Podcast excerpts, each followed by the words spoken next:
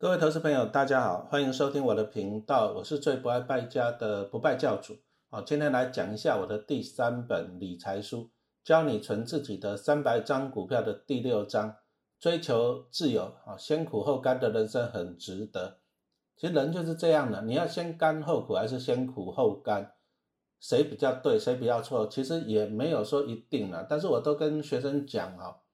你要选择说你先玩乐不读书，那你将来你就那个报应了，那个后果你就要去承担啊。因此你要先苦后甘还是先甘后苦，这个是看你自己啊。但是陈老师就是分享我个人的经验，我就是先苦后甘啊。举例来讲好了，我过去上班二十五年，那我就坚持当一个不败教主嘛，不败家啊，努力节约省钱，把我的钱呢收入。啊，我还开源呢，就是白天带一个班，夜间部再带一个班，那假日寒暑假都要在写教科书啊，先苦后甘。可是等到我帮自己累积到了足够的股票啊，创造了足够的现金流之后呢，啊，我还差五年就可以退休，但是我选择离职，啊，年资二十，公务员年资二十年，选择离职啊，啊，不要退休金了，那为什么？因为我追求自由。我不想在学校再浪费那我个人了哈，不想再浪费那五年的时间了。我想把五年的时间留给自己。因此啊，人生其实在追求什么？就是自由这两个字啊。你过你自己想要的生活。像我以前啊，教书也没有那么轻松呢。早上六点半要起床，七点多要到学校啊盯学生打扫。可是有些小孩子很烂呐，他故意每天迟到不来打扫啊。那你每天骂他也没有，因为现在。不能退学，不能留级，跟家长讲，家长久了又又很烦，说啊老师啊，你怎么一天到晚讲我小孩子的坏话，怎样怎样的啊，就看着就很讨厌啊。因此后来我是觉得那算了，我也不要把，因为老师已经年纪大了，五十几岁了嘛，我不想说把我的精神哦再浪费在这些十几岁的小屁孩上面，因为他不会改就是不会改，因为迟到的永远那几个，每天迟到怎么讲都没有用。那现在教育部啊又很佛心，然后不能退学，不能留级。你只能劝导，那学生不听，你能怎么办？那家长动不动就说我要告你，那你能怎么办？啊，因此那我就算了嘛，我就不要不要上班就好了，我就不用每天六点半起床了。我现在就是哎自然醒啊，闹钟也不用拨了啊，太阳晒屁股就起床啊，这个叫做自由啊，人生就是追求自由，但是啊你要先讲财务自由啊，如果说你收入不够，退休金不够，那五斗米这三个字还是压着你啊，你还是要怎样子啊？啊，还是要辛苦一辈子嘛。因此，我们其实啊，就是帮自己打造一个退休的聚宝盆啊。你说像陈老师二十年的年资，哦，我甘愿不拿退休金啊，因为我自己已经打造了一个聚宝盆啊。我每年光从股市领股利啊，就是我在学校薪水的好几倍了嘛。那我就不用这样子啊，不用待在学校里面给那些小朋友生气了哦。我把时间留给自己啊，这个比较宝贵啊。因此啊。你如果说想要安稳退休，那当然第一个就是靠政府啦，靠退休金吧。第二就是靠自己哈，我觉得人哈人还是要靠自己，那就是帮自己创造一个鼓励的现金流。不过哈，现在的情况有点复杂了。你说像老师陈老师以前是公务员嘛，完了公立学校老师以前觉得说退休金很多啊，但是我为什么选择离职啊？啊，因为年轻改革退休金变少了，像我一些。投资股票的朋友，哎，以前也都公务员了，他们都纷纷的离职，不当公务员了，啊，铁饭碗宁愿不要，因为退休金太少了哈。再来就是啊，国人哦，我们现在平均寿命也是不断的在增加了。你说民国初年啊，那时候台湾人平均寿命还三十几岁，啊，你看现在的平均寿命已经到八十岁了，那以后会不会到九十岁到一百岁？有可能。问题又来了，你看公务员做一个例子，退休金变少了，好，那怎么办？啊，万一将来要活太久怎么办？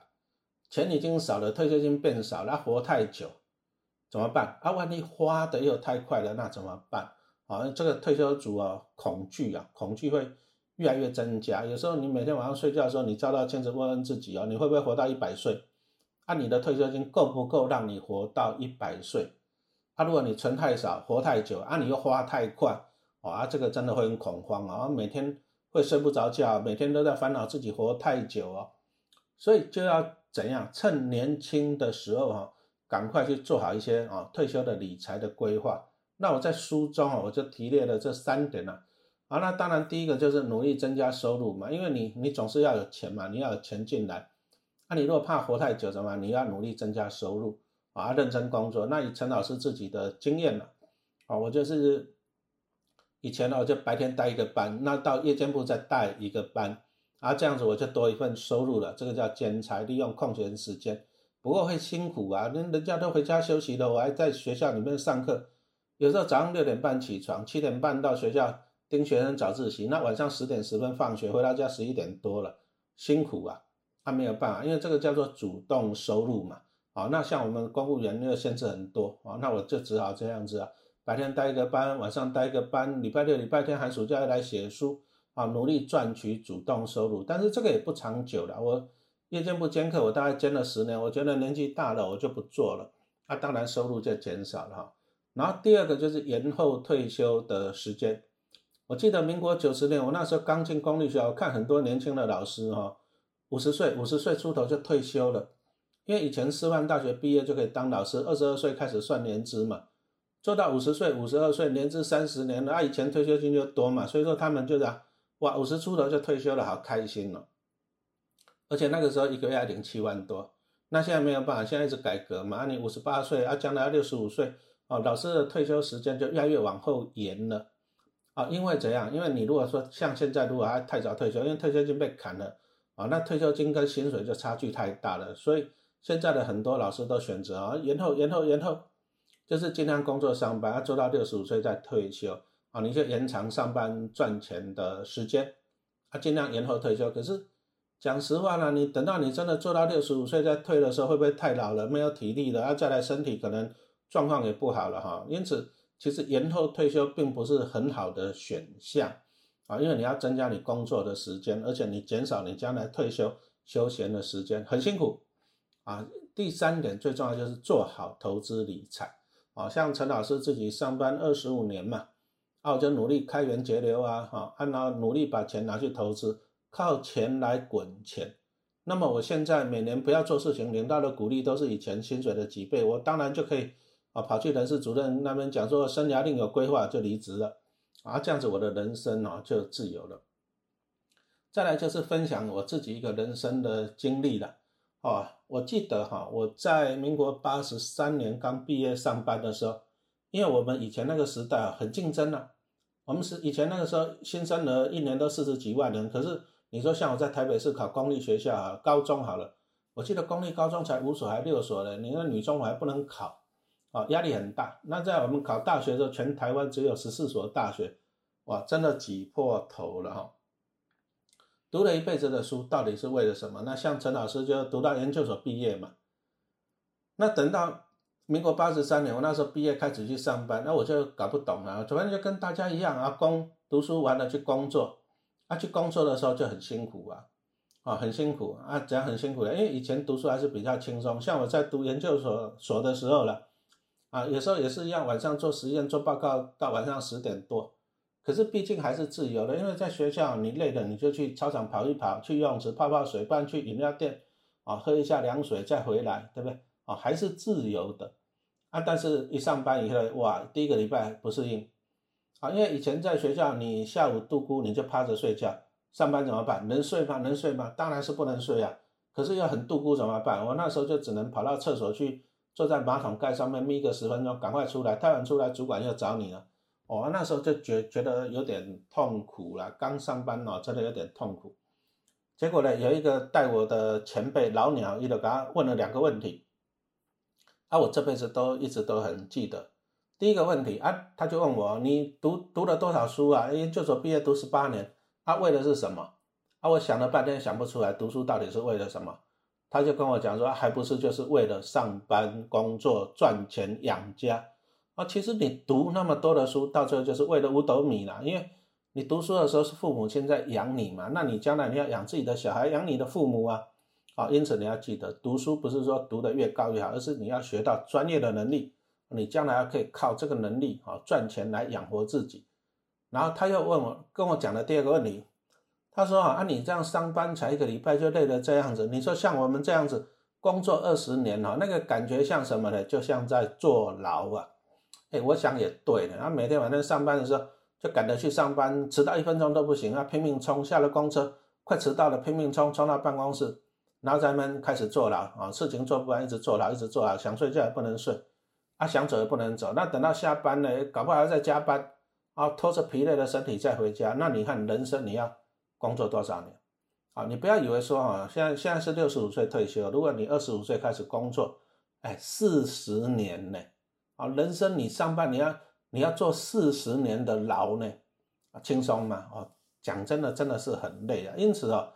其实，如果说你只是靠上班工作，靠主动收入，啊，就是有做才有钱，没做就没有钱，这个很辛苦。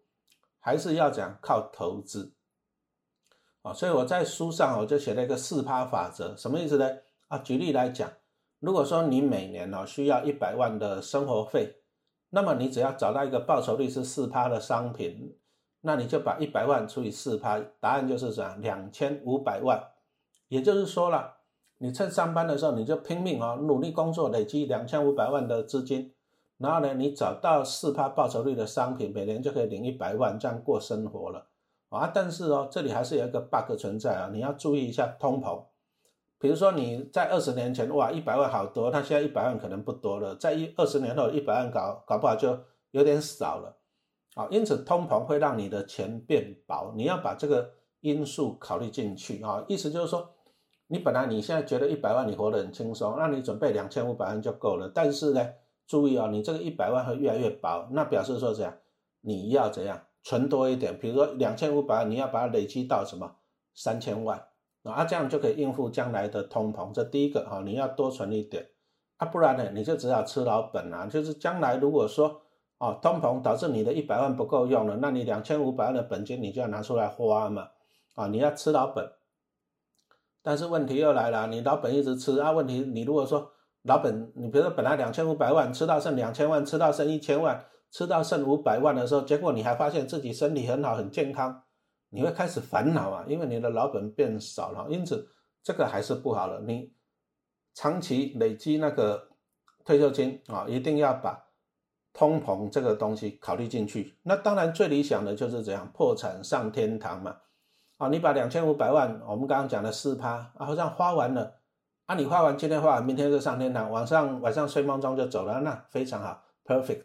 啊，但是问题是，如果你花完了，可是你还很健康，那怎么办？你还很健康，那怎么办？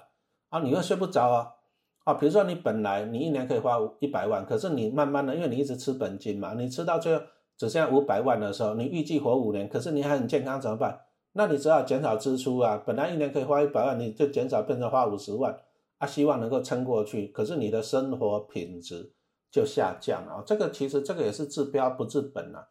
最好的方法还是怎样？你要增加你的投资报酬率哦。那幸好了，你反正你在工作存钱的过程中几十年了，你还可以努力学习投资啊，把自己的报酬率增加。那像我们刚刚讲的是四趴法则啊，其实你台湾股市你要找个五六趴的报酬率的。基本上也不难嘛，像一些高股息的 ETF，零零五六、零零八七八啊、零零八八二啊，或者一些关股金矿嘛，像兆丰啊、第一和库啊，都还有机会达到五跟六趴哈，增加自己的报酬率。啊，最重要一点还是要先苦后甘呐。那陈老师自己做例子嘛哈，我刚刚已经跟大家分享了，白天上班带一个班，夜间部带一个班，寒暑假假日都在写书，然后就拼命的累积资产。然后我也努力学习投资哈，写在书里面跟大家分享。记得要买书哦，知识无价啊！因此我就帮自己累积了足够的资产，那我就选择离职哦，我就差五年年资退休，我就不要，我选择离职。我宁愿把那后面那五年时间放在自己身上。其实人生能够活多久？按目前呢，国民平均寿命是八十岁了啊，但是男性同胞只有七十六岁，女性同胞是八十四岁。啊，陈老师是男神嘛？那我预计，我预计我就是反正人生的第一个二十五年就读书嘛，那第二个二十五年就是工作赚钱养家。那，我是希望说第三个二十五年就留给自己，那我就选择离职啊，因为我财务自由了，我就可以选择让自己自由啊。所以说结论一下来，其实人生哦就是追追求自由这两个字，但是你要先达到财务的自由。可是大多数的人都这样，辛苦工作一辈子五斗米。他活了一辈子，也希望说将来靠退休金，啊，能够过活。可是现在的退休金真的够吗？你看看那个铁饭碗的军工价都砍退休金了，那一般劳工呢，你去 Google 一下什么劳保、劳退基金破产，你去 Google 一下好了，也是触目惊心呐。哦，那为什么这些退休金要改革？其实就是，就是其实就人口结构的问题了哈。第一个就是医疗进步，医疗进步为什么会影响到我们的退休金？在我年轻的时候哈，我看那些老人家五六十岁就老靠靠了，啊，就很快就投胎去了。以前的平均寿命很低呀，啊，五六十岁，啊，现在平均寿命已经到八十岁了，未来会不会到九十岁？会。那你看哦，只要医疗越来越进步，老人就需要越来越多的退休金。啊，因此那些什么退服基金呢，就需要支出更多，因为老人越活越久，需要越多。问题又来了，啊，这些钱要靠谁？当然是靠年轻人工作赚钱缴税，但是出生率又大幅的下降。啊，像陈老师那个世代，民国五民国五十年代的小朋友，啊，一年有四十万人，四十几万人啊，战后婴儿潮，四十几万人。可是呢，现在呢，你看在去年来讲啊，二零二零年。台湾的出生率不到十七万，你看从四十几万掉到十七万呢，很恐怖呢。那你看陈老师这个五年级生呢，我们未来十年要陆续退休，他一年四十几万人退休领退休金，可是现在工作赚钱，然后新生呢只有十几万，那入不敷出嘛，一定是这样，因为老人越来越多嘛，啊老人越活越久，可是年轻人越来越少，这个就是入不敷出，那怎么办？啊最后就是开源跟节流，节流就是比如说像陈老师这种老人呐。哦，就让你在晚退嘛，啊，本来老师五十几岁可以退啊，一直改到五十八岁什么什么的，就让你一直晚退，啊，就是让你晚退少领，啊，还让你少领，这个叫做节流。那开源呢，就是啊，年轻人就工作多一点，然后他搞不好税要缴多一点。那什么叫做工作多一点？你看到现在平均寿命是八十岁，六十五岁让你退休啊，这样子你退休后可以活十五年，余命十五年，万一将来。那个平均寿命持续增加到七十岁怎么办？那你七十哦讲错了，平均寿命增加到八十五岁那怎么办？